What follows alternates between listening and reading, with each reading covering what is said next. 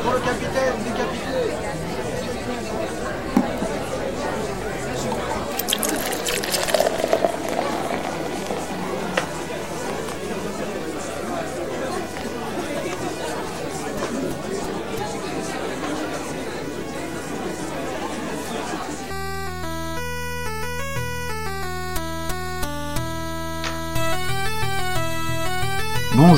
Écoutez Quand en passant, je suis Xavier, j'espère que vous allez bien. Voici le dixième épisode du podcast qui sera consacré à l'homme Kerry, un roman de Victor Hugo. Gwynplaine est un enfant mutilé à qui des hommes ont tracé une cicatrice.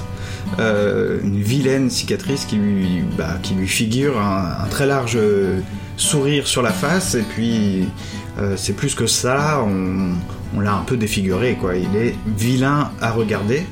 Euh, donc euh, Victor Hugo nous explique hein, le pourquoi du comment.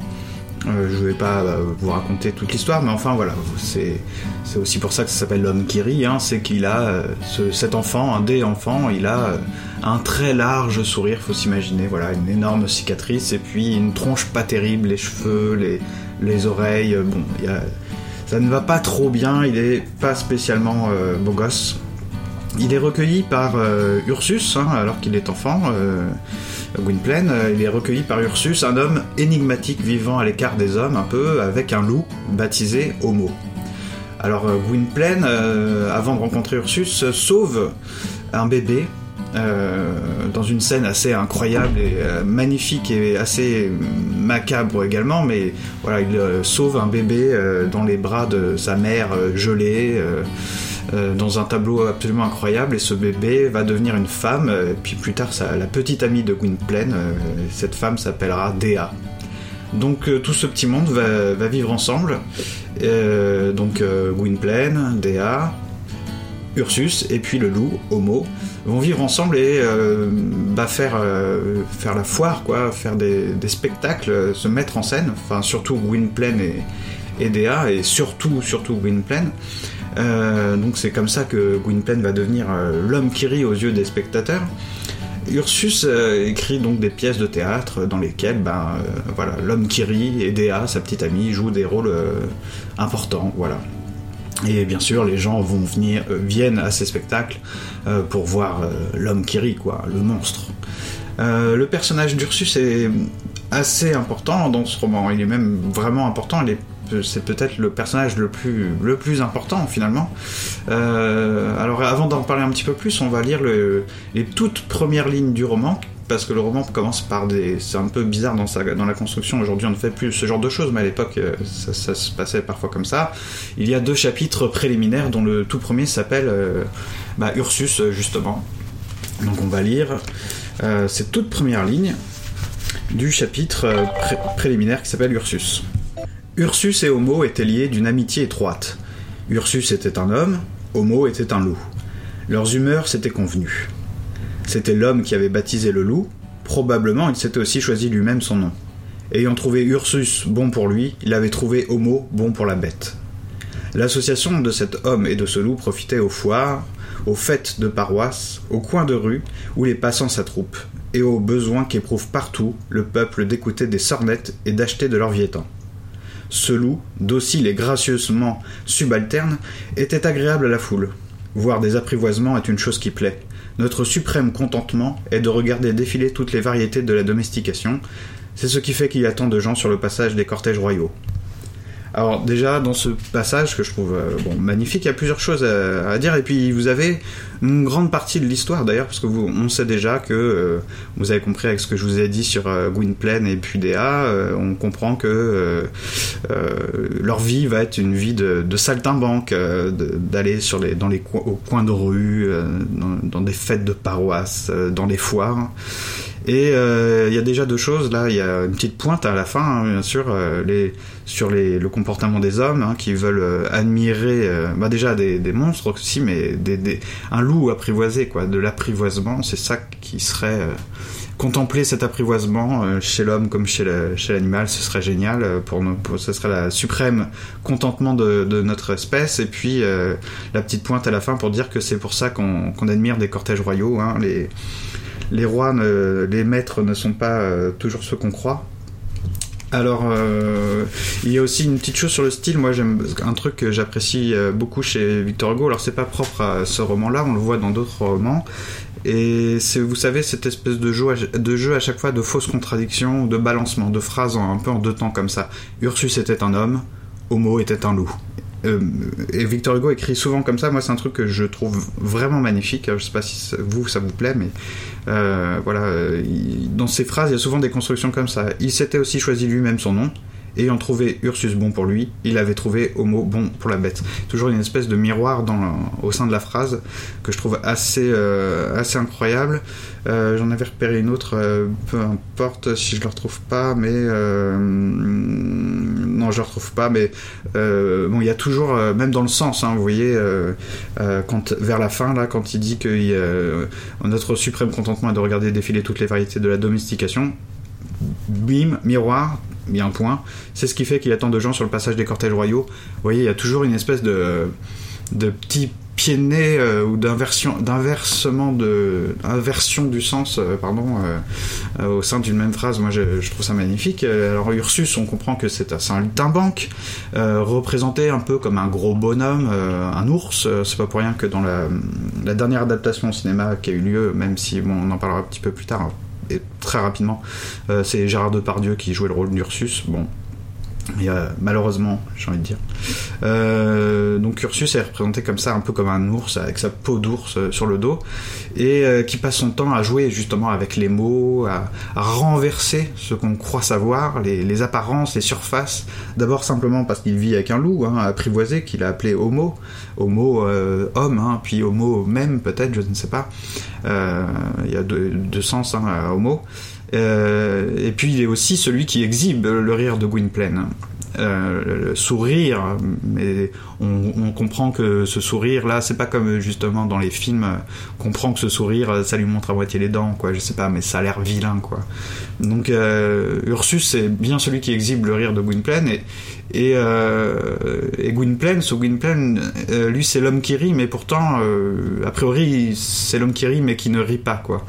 Et puis qui en vient, finalement, on le voit dans certains passages, bien sûr, il y a une évolution, il y a plein de choses, que l'homme qui, rit, c'est l'homme qui fait rire, et les spectateurs viennent le, rire de lui, hein, il se marre dès qu'il voit sa tronche, hein, c'est vraiment en étant freaks un petit peu. Euh, mais euh, l'homme qui rit est celui qui rit euh, de ses spectateurs, de ses bourreaux, de ceux qu'il admire. Il y a, vraiment énormément de, de sens comme ça, de va-et-vient, de mouvement.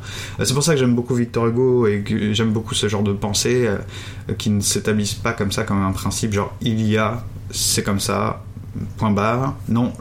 Euh, avec une sorte de mouvement de genre de ligne droite, de petits segments, on va A vers A, de A à B, pardon. Euh, mais euh, voilà, chez Victor Hugo, non, c'est jamais comme ça, c'est toujours euh, bing, bing, bing, vous voyez. Je sais pas si je suis très clair, mais euh, c'est toujours multiple, quoi. C'est pas si simple, c'est pas juste euh, l'homme, l'homme qui rit et l'homme qui rit parce que il représente euh, le rire de le, rire de l'homme euh, en général, quoi. C'est, toujours là, c'est beaucoup plus compliqué, c'est beaucoup plus riche et c'est ça, c'est un truc qui me passionne. Et puis Ursus est présenté vraiment comme un philosophe dans le dans le roman, hein, Ursus philosophe. Euh, c'est un philosophe et un homme de lettres, on le dit vraiment, c'est un personnage assez incroyable qui a plein de talents. Et puis, comme c'est un homme de spectacle, il fait ses spectacles, il fabrique des tas de choses. Bon, c'est un ventriloque, mais aussi c'est produire des choses incroyables. Euh, la magie du spectacle, n'est-ce pas? Bah lui, il sait tout faire, des, des jeux d'ombre et de lumière. Et un jour, euh, Gwyn, Gwynplaine euh, lui dit d'ailleurs Père, vous avez l'air d'un sorcier. Alors il l'appelle père parce que bah, c'est un peu comme son père hein, qui l'a élevé. Et puis ça c'est bien plus tard hein, parce qu'on on suit euh, dans tout ce roman là qui fait à peu près euh, un peu moins de 800 pages peut-être en poche. euh, bon on suit l'évolution de, tous ces personnages. Gwynplaine dit à Ursus qu'il a l'air d'un sorcier et ce à quoi Ursus avait répondu cela tient, peut, cela tient peut-être à ce que je le suis. Donc Ursus c'est peut-être même une sorte de représentation de ce qu'est Victor Hugo. Peut-être que Victor Hugo c'est a aimé ce personnage et s'est mis un peu dans sa peau. euh, Ursus semble des fois, ouais, euh, à mon sens, euh, est une représentation de ce qu'est Victor Hugo à la littérature, c'est-à-dire un homme qui veut penser dans la littérature, c'est-à-dire accepter l'imprévu. C'est pas un philosophe comme un autre, Ursus, mais en même temps Victor Hugo n'est pas un écrivain comme un autre. Donc il y a peut-être aussi une espèce de sens comme ça un peu, un peu incroyable, euh, assez fou. euh, euh, donc bon, même pour ajouter au côté philosophique du personnage d'Ursus, bon, il vit dans une roulotte. qui a la forme d'un tonneau, donc là c'est même plus un clin d'œil, mais c'est un clin d'œil à, comment dire, au tonneau de, Diogène le cynique, hein, qui vivait dans, un tonneau, paraît-il. Bon, ensuite, Ursus est celui qui montre, il monte les spectacles et puis il montre l'homme qui rit, mais il le montre pas bêtement pour s'en moquer ou pour se faire de l'argent dessus. Euh, en faisant ça, il montre euh, la face apparente, atroce, euh, la marque de la violence de l'homme, la marque de la, violence oppressive qui efface la figure humaine. Il y a une vision politique comme ça. hein. On n'est pas dans Germinal, mais on est dans du Victor Hugo. Et si vous, avez lu d'autres textes de Victor Hugo, dont Notre-Dame de Paris, dont Les Misérables, bon, vous doutez que euh, il y a aussi cet aspect-là dans l'homme qui rit. Il y a un aspect social, mais pas simplement euh, au sens euh, oh mon Dieu, les pauvres euh, ont pas de chance, quoi. Ça va plus loin. D'ailleurs, euh, il y a un passage bon, qui est un des personnages, un, pas- un des passages les plus connus, je pense, de l'homme qui rit. Quand on quand on parle de l'homme qui rit, peut-être que c'est ce passage-là qu'on aime bien citer, où Gwynplaine dit Je représente l'humanité telle que ses maîtres l'ont faite. L'homme est un mutilé. Ce qu'on m'a fait, on l'a fait au genre humain. On lui a déformé le droit, la justice, la vérité, la raison, l'intelligence, comme à moi les yeux, les narines et les oreilles. Comme à moi, on lui a mis au cœur un cloaque de colère et de douleur, et sur la face un masque de contentement. Silence. Silence dans la salle. Alors on peut pas en rester là parce que l'homme qui rit n'est pas qu'une dénonciation de l'oppression. Bon, c'est aussi un pied de nez à, la philosophie classique, à l'image euh, du philosophe qui n'ose pas penser, euh, qui est trop prudent et qui préfère des concepts à une pensée anarchique. Euh, il y aurait quelque chose comme ça en tout cas, je, je pense vraiment, il y a des passages très explicites où l'on voit bien que Hugo fait euh, le malin, Victor Hugo fait le malin et il défie, défier non peut-être pas, mais il remet avec humour le philosophe à sa place. Alors euh, j'avais j'avais trouvé euh, ce petit passage euh, dans l'homme qui rit. Il y a tout un jeu entre comment Ursus considère son loup et, et l'ours. Il y a un truc avec l'animal hein, dans, ce, dans ce roman qui est assez fort. Et il y a un petit passage qui nous explique Ursus préférait Homo comme bête de somme à un âne. Parce qu'en fait, son loup, le loup tire la, la carriole, quoi, la bicoque, euh, et on nous dit que bon, Ursus préférait Homo comme bête de somme à un âne. Faire tirer sa cahute à un âne lui eût répugné. Il faisait trop cas de l'âne pour cela. En outre, il avait remarqué que l'âne, songeur à quatre pattes peu compris des hommes, a parfois un dressement d'oreille inquiétant quand les philosophes disent des sottises. Dans la vie, entre notre pensée et nous, un âne est un tiers, c'est gênant. Vous voyez, il y a, il y a beaucoup de, passages comme ça, bon, on pourrait en citer euh, vraiment beaucoup, où euh, j'ai l'oreille gauche qui siffle. En général, euh, il paraît que c'est quand quelqu'un pense du bien de nous. En ce moment, je ne suis pas certain. Bon, quand je lis, j'avance un petit peu. Quand, je lis la plupart des romans de Hugo, je, marche. Et pour vous exprimer tout ça, je voulais lire. Alors, ce petit passage qui est dans les vraiment dans tout début. Euh, ouais, c'est ça que je veux lire, je crois. Il courut jusqu'à essoufflement, au hasard, éperdu, dans la neige, dans la plaine, dans l'espace. Cette fuite le réchauffa. Il en avait besoin. Sans cette course et sans cette épouvante, il était mort. Quand l'haleine lui manqua, il s'arrêta. Mais il n'osa point regarder en arrière. Il lui semblait que les oiseaux devaient le poursuivre, que le mort devait avoir dénoué sa chaîne et était probablement en marche du même côté que lui, et que sans doute le gibet lui-même descendait la colline courant après la mort. Il avait peur de voir cela s'il se retournait. Alors, on aurait pu parler de ça aussi dans la fuite, mais bon, dans la fuite, on aurait pu parler de 50 millions de trucs. Euh, bon, c'est très beau de toute façon, c'est sûr. Euh, mais ce que je voulais vous dire là, c'est que souvent dans les passages, dans des de grands passages de Victor Hugo, des longs passages, je voulais dire, euh, on est souvent en train de marcher, on suit même les pas dans la neige. Dans Les Travailleurs de la mer, il y a un beau passage comme ça où on est aussi en train de suivre des pas. Le personnage principal su- suit plus ou moins quelqu'un qui est un peu au loin et on, est là, on est toujours dans une espèce de déplacement. Il y a le, chemin, la personne qui marche et puis ses pas derrière qui me semblent importants. Et il y a, il y a de beaux passages hein, dans Victor Hugo comme ça où j'ai l'impression vraiment qu'on veut me faire marcher. On est dans un vrai tableau. Euh, vous savez, ça, ça, arrive parfois d'avoir envie de, plonger dans un tableau, de marcher dans une toile. Euh, moi, le tableau qui me vient à l'esprit, c'est le, le Van Gogh de Bacon, en fait. Y a des peintures comme ça où il y a un, chemin, un vent, une force à l'œuvre. Et dans ce tableau, je vous invite, euh, je ça peut-être de trouver un lien pour, pour vous pour vous euh, indiquer quel tableau euh, dont je parle, de quel tableau je parle. J'essaye de parler français, désolé, je n'y arrive pas toujours. Alors ce passage que je vous ai lu, d'a- lu d'ailleurs, c'est assez marrant, mais parce que on va être obligé de parler un petit peu des adaptations au cinéma. Bon, alors d'abord, il faut savoir que Gwynplaine, l'homme qui rit, a inspiré pas mal de personnages visiblement dans les bandes dessinées, dans d'autres euh, littératures. En fait, c'est vraiment ce personnage euh, un peu d'homme euh, monstrueux, au moins avec ce sourire comme ça. c'est vraiment la première fois. On, peut trouver ça bizarre. On va se dire, bah oui, mais c'est courant hein, comme idée, comme représentation là, un type avec un grand sourire. Bah, c'est le Joker dans Batman. Et le Joker dans Batman, ben, il vient de. Il vient pas de Victor Hugo, mais ce personnage-là a été euh, inspiré euh, le Joker, quoi. Et il y a eu des adaptations au cinéma. Bon, j'en ai vu que deux. Il y en a un premier qui me semble être du cinéma muet en 1928, L'homme qui rit par Paul Lenny, donc c'est un film américain. Et c'est complètement débile. je sais pas comment vous dire autrement. Ah bon, j'ai aimé le regarder parce que c'est du vieux cinéma, c'est intéressant, mais ça n'a pr- pratiquement rien à voir avec l'homme qui rit.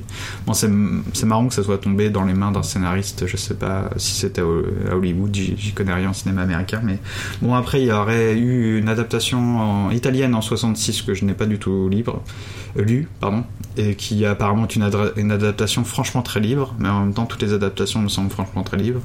Euh, après, il y a eu une espèce de série, euh, alors que je connais pas du tout, euh, en trois parties pour la télévision dans les années 70.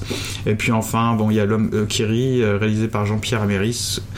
Euh, en 2012, vous- je sais pas si vous vous souvenez des affiches, c'est un peu bleu, on voyait le visage de Gwynplaine avec un sourire un peu genre rouge à lèvres.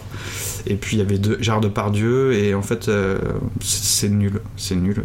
Autant changer le titre, quoi, et puis dire que ça est largement, que c'est très inspiré ou un peu inspiré, mais ça me fait mal au cœur quand je vois ça. Et puis en plus, euh, bon, c'est loin du texte, et puis c'est loin surtout de l'intelligence du texte, quoi, euh, on est qui en fait? Parce que là, vous allez me dire, oui, mais t'es qui pour critiquer? Bah, au moins j'ai lu le texte, parce que là, ces gens-là n'ont pas lu le texte. C'est impossible d'avoir lu le texte et vouloir dire après, euh, j'adapte l'homme qui rit. Et bon, je me permets de d'en retenir euh, d'autres choses euh, ou d'inventer, de me de focaliser mon truc euh, sur euh, l'histoire d'amour ou je ne sais quoi, la psychologie des per- Oh mon dieu, mais c'est c'est ni- ce truc. En plus, c'est moche à regarder. Ce que je comprends pas parce que quand on tous les romans de Victor Hugo, je crois, sont quand on les lit, on, a l'imagination qui s'ouvre d'un coup comme ça. On voit des tableaux, des scènes.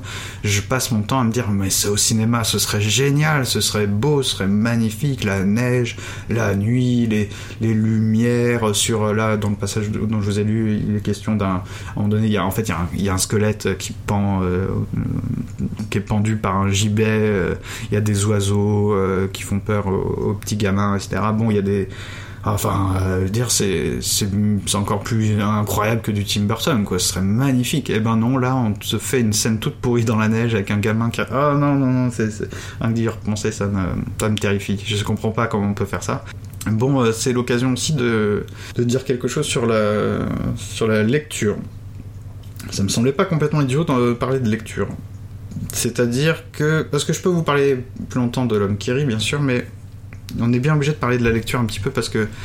Comme je ne fais pas une recommandation de lecture à proprement parler, je vous dis pas allez acheter ce roman, je veux pas vous le vendre, ça n'aurait vraiment pas de sens.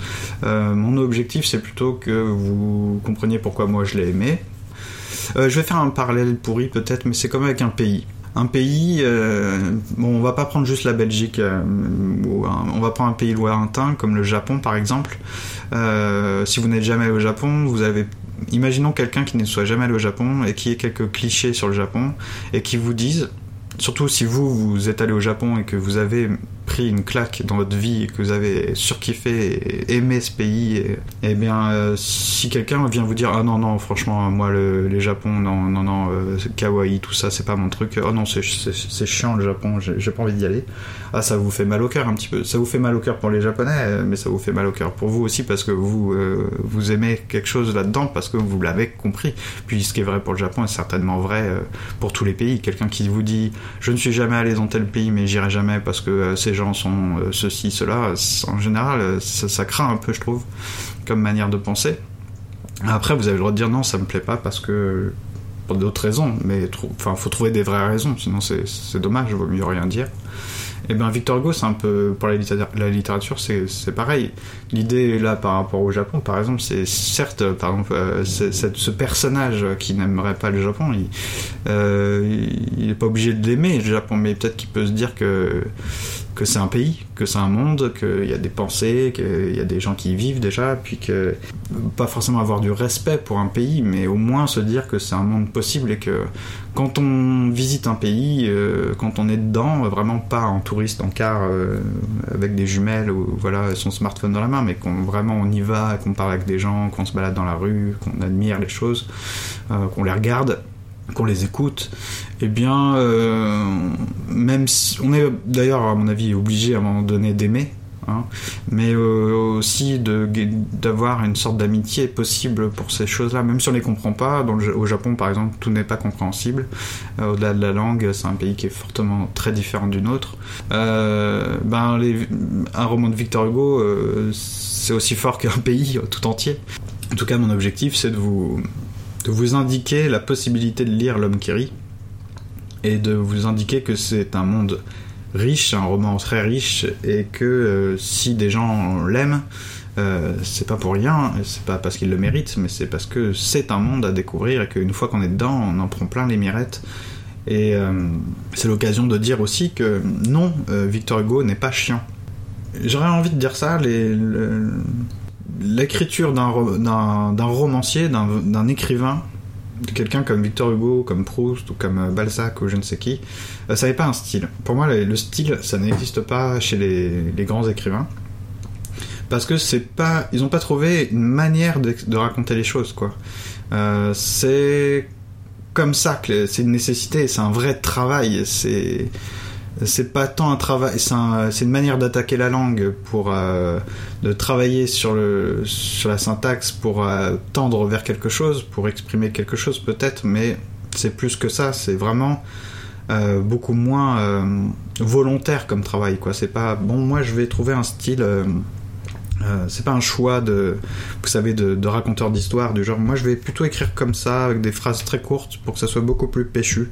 C'est pas comme ça que ça se décide. C'est parce que la pensée hugolienne et parce que ce monde-là est un peu petit, peut-être ne pouvait être euh, exprimé que comme ça, ne pouvait être manifesté, euh, ne pouvait vivre que comme ça, que comme ça. Sinon, ce serait pas du Hugo. C'est pas l'histoire racontée par Hugo. C'est Hugo tout dans tout le roman. Euh, et moi, c'est personnellement, j'ai jamais de problème, euh, sauf quand j'étais adolescent, parce que j'avais pas les yeux pour, pour lire ça, peut-être, mais, mais euh, c'est intéressant de se dire qu'il y a peut-être un moment dans sa vie, si on aime les, si on est intéressé par toutes ces choses, on a le droit de pas être intéressé. hein. Le problème n'est jamais d'être ignorant de quelque chose. Le problème, c'est d'être ignorant et vorace, comme disait Balzac dans un texte, c'est-à-dire de de faire croire finalement qu'on sait, qu'on veut quelque chose, mais on veut, on veut pas savoir. Quoi. C'est souvent l'espèce de contradiction euh, qui existait déjà, euh, voilà, du temps de Balzac, et qui existe toujours aujourd'hui. Genre, euh, on ne sait pas trop bien ce que les gens veulent des fois. Ils veulent quelque chose, mais ils, ils veulent pas le moyen de, l'atteindre. Donc, bon, on comprend pas trop ce qu'ils veulent alors du coup, parce qu'on n'obtient rien, on n'obtient jamais la fin sans les moyens. Euh, donc, euh, à un moment donné, euh, moi j'ai fait cette expérience-là, en tout cas ce travail sur moi, c'est de, réapprendre à lire ou d'apprendre à lire une seconde fois, quoi, de me dire mais en fait je ne sais pas lire. Donc on en finit là avec l'homme qui rit. On, va lire un petit passage, la rencontre de l'enfant Gwynplaine avec celui qui deviendra son père Ursus, qui est un, très beau passage. Et puis bon, vous avez, j'espère en tout cas compris pourquoi j'ai fait les choses comme ça. C'était pas forcément évident, mais je voulais pas euh, vous faire une présentation banale du texte, euh, vous le résumer, décrire les, chapitres, euh, vous présenter la psychologie de chacun des personnages, puisqu'il suffit d'ouvrir Wikipédia pour avoir la liste des personnages comme si c'était une série télé ou voilà. Donc ça c'est un contenu qui qui n'est pas très compliqué à obtenir, ce qui me semblait nécessaire en plus d'en dire deux trois choses sur ce texte, c'était aussi de vous parler de la lecture euh, du du fameux euh, de la fameuse reproche qu'on fait euh, souvent en tout cas à Victor Hugo de dire que son style est, est compliqué voire chiant à lire. Donc vous avez compris, j'espère en tout cas, je, ne juge pas, il ne s'agit pas de dire qu'il faut avoir le niveau pour le lire, il faut avoir la disposition euh, un certain amour euh, déjà, ou en tout cas l'envie d'aimer, l'envie de comprendre, euh, être ouvert, et puis éventuellement une petite période de travail. Hein, si il y a des textes que je n'ai pas lus tout de suite, j'ai fait des lectures préparatoires. Ça peut vous sembler un peu bizarre, mais avant d'attaquer la recherche du temps perdu, par exemple de Proust, ou avant d'attaquer des romans de Victor Hugo, j'ai lu d'autres textes que dont je sais que le style est plus simple, et d'ailleurs, avant d'attaquer l'homme qui rit de Victor Hugo, j'ai lu Les Travailleurs de la mer parce que je savais que c'était plus court, parce que je savais que c'était plus simple, que l'histoire était moins compliquée. Pourtant, il y a, y a, des tas de choses. On fera certainement une fois un épisode sur Les Travailleurs de la mer. C'est un roman euh, surpuissant que j'aime beaucoup. Bon, vous avez compris de toute façon, les textes dont je vous euh, dont je vous parle dans le dans Comme passant dans cette émission, c'est des textes que j'ai aimé. Euh, donc euh, honte à moi si je n'arrive pas à vous transmettre un peu de cette petite corde sensible, cette petite sensibilité, cette amitié possible. Encore une fois, il ne s'agit pas de vous forcer à aimer quelque chose ou quelqu'un, s'agit de, vous donner des indications sur la possible amitié. Si on peut tous être potes avec Victor Hugo, vous allez voir, le monde s'en portera beaucoup mieux. On se laisse pas tout de suite maintenant, mais on va lire ce fameux passage et on, et on se reparle un petit peu après, d'accord?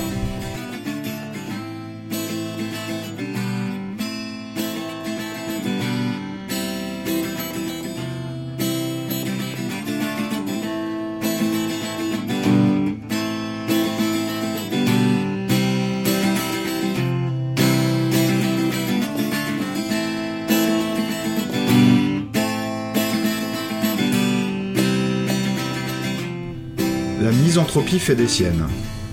On ne sait quel grincement étrange et alarmant vint dans cette ombre jusqu'à lui. C'était de quoi reculer, il avança. À ceux que le silence consterne, un rugissement plaît. Ce rictus féroce le rassura. Cette menace était une promesse. Il y avait là un être vivant et éveillé, fût-ce une bête fauve. Il marcha du côté d'où venait le grincement. Il tourna un angle de mur et derrière, à la réverbération de la neige et de la mer, sorte de vaste éclairage sépulcral, il vit une chose qui était là comme abritée. C'était une charrette, à moins que ce ne fût une cabane. Il y avait des roues, c'était une voiture, et il y avait un toit, c'était une demeure. Du toit sortait un tuyau et du tuyau une fumée. Cette fumée était vermeille, ce qui semblait annoncer un assez bon feu à l'intérieur. À l'intérieur, des gonds en saillie indiquaient une porte, et au centre de cette porte, une ouverture carrée laissait voir de la lueur dans la cahute. Il approcha. Ce qui avait grincé le sentit venir. Quand il fut près de la cahute, la menace devint furieuse. Ce n'était plus à un grondement qu'il avait affaire, mais à un hurlement. Il entendit un bruit sec, comme d'une chaîne violemment tendue, et brusquement au-dessus de la porte, dans l'écartement des roues de derrière, deux rangées de dents aiguës et blanches apparurent. En même temps qu'une gueule entre les roues, une tête passa par la lucarne. Paix là, dit la tête. La gueule se tut, la tête reprit. Est-ce qu'il y a quelqu'un? L'enfant répondit Oui. Qui Moi. Toi Qui ça D'où viens-tu Je suis las, dit l'enfant. Quelle heure est-il J'ai froid. Que fais-tu là J'ai faim. La tête répliqua. Tout le monde ne peut pas être heureux comme un lord, va-t'en.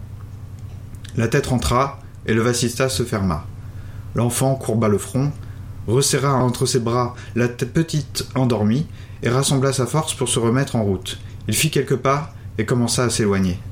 Cependant, en même temps que la lucarne s'était fermée, la porte s'était ouverte, un marchepied s'était abaissé, la voix qui venait de parler à l'enfant cria du fond de la cahute avec colère. Eh bien, pourquoi n'entres-tu pas? L'enfant se retourna.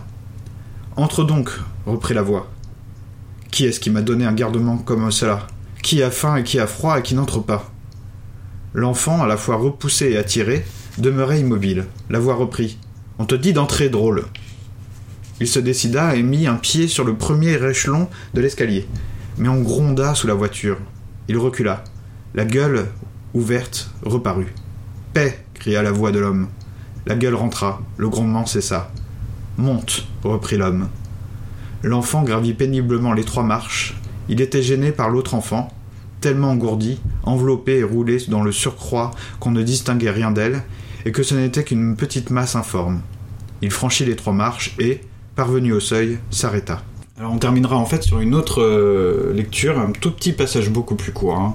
Euh, là je vous, je sais pas, je me suis dit que ça avait du sens de vous lire tout ça pour que si vous n'ayez pas la curiosité de, de lire euh, tout de suite en parallèle ou tout de suite après le, podcast, que vous ayez une, idée de pourquoi j'aime j'aime ce texte pourquoi j'aime vraiment l'écriture de de Victor Hugo et en plus comme je vous avais parlé tout à l'heure de ces constructions de phrases vraiment propres à Victor Hugo là de balancement d'espèces de reprises de de fausses contradictions de miroirs. Bon bah il y en a dans ce dans ce passage. Et puis en plus dans l'extrait que je vous ai lu il y a, il y a plus encore. Il a- ça je trouve ça absolument génial la manière dont on rentre petit à petit dans la dans la cabane enfin dans l'espèce de bicoque qui est justement euh, pas si simple que ça. Vous voyez un écrivain euh, enfin il y a des auteurs euh, qui auraient juste dit euh, il y a une cabane. Euh, lui non, il y a un truc, mais on sait pas si c'est une cabane. On est toujours dans la forme un petit peu.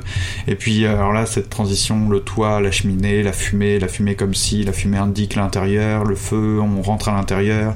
Et puis la gueule, l'homme, la gueule, la tête. Ça c'est absolument génial. Mais enfin bref.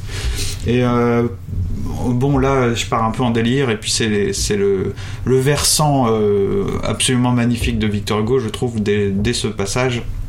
Mais il y a des choses aussi, euh, souvent, enfin souvent ou parfois, il y a des gens qui aiment bien aussi dire des choses, qui apprennent des choses sur la psychologie. Et bon, bah dans la littérature, moi j'ai jamais ouvert un bouquin de, psychologie personnelle, personnelle, etc. Bon après j'ai lu de, la psychologie et des psychanalystes, mais mais euh, dans la littérature, les, écrivains, les grands écrivains, euh, que ce soit Flaubert, Stendhal, euh, Proust, Balzac, Zola, Victor Hugo, sont des grands psychologues, mais pas au sens de la psychologie clinique, de la psychopathologie, de la, de la vraie psy- grande psychologie.